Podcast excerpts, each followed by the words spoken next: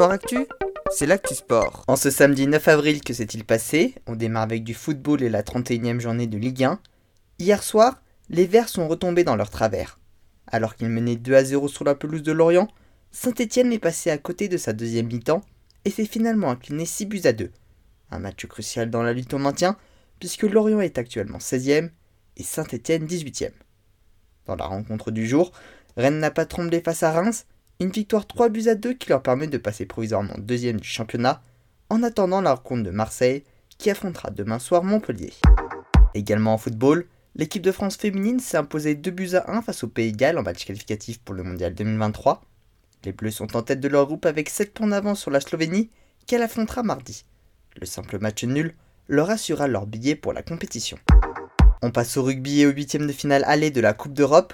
Quelques jours après leur affrontement en championnat, Bordeaux-Bègles et La Rochelle se retrouvaient une nouvelle fois, et les Rochelais se sont une nouvelle fois imposés, score du match 13 à 31. Le stade toulousain recevait pour sa part l'Ulster, et il s'est incliné 20 à 26 après avoir été réduit à 14 pendant presque l'entièreté du match. En Formule 1, les qualifications du Grand Prix d'Australie, nouvelle pole position pour Ferrari avec Charles Leclerc qui s'élancera demain en tête. Il a devancé les deux Red Bull de Max Verstappen et de Sergio Perez. Hamilton s'élancera pour sa part cinquième. Côté français, Esteban Ocon sera huitième et Pierre Gasly onzième. En natation les championnats de France, parmi les principaux résultats, le titre de Mélanie Hennig devant Marie Vatel et Beryl Gastadello sur 50 mètres papillon, et celui de Maxime Grousset sur 50 mètres nage libre, où Florent Manodou avait déclaré forfait en raison d'une inflammation du genou gauche. En cyclisme, c'était la sixième et dernière étape du Tour des Pays Basques, victoire de Yon de la Cofidis.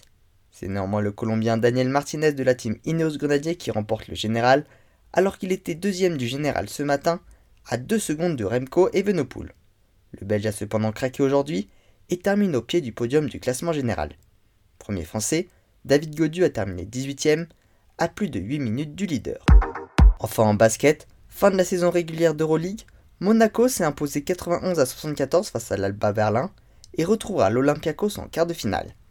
L'Asvel s'est une nouvelle fois incliné, cette fois-ci 80 à 81 face à Milan et termine 14e du championnat européen. Voilà pour les actualités du jour, à demain dans Sport Actif.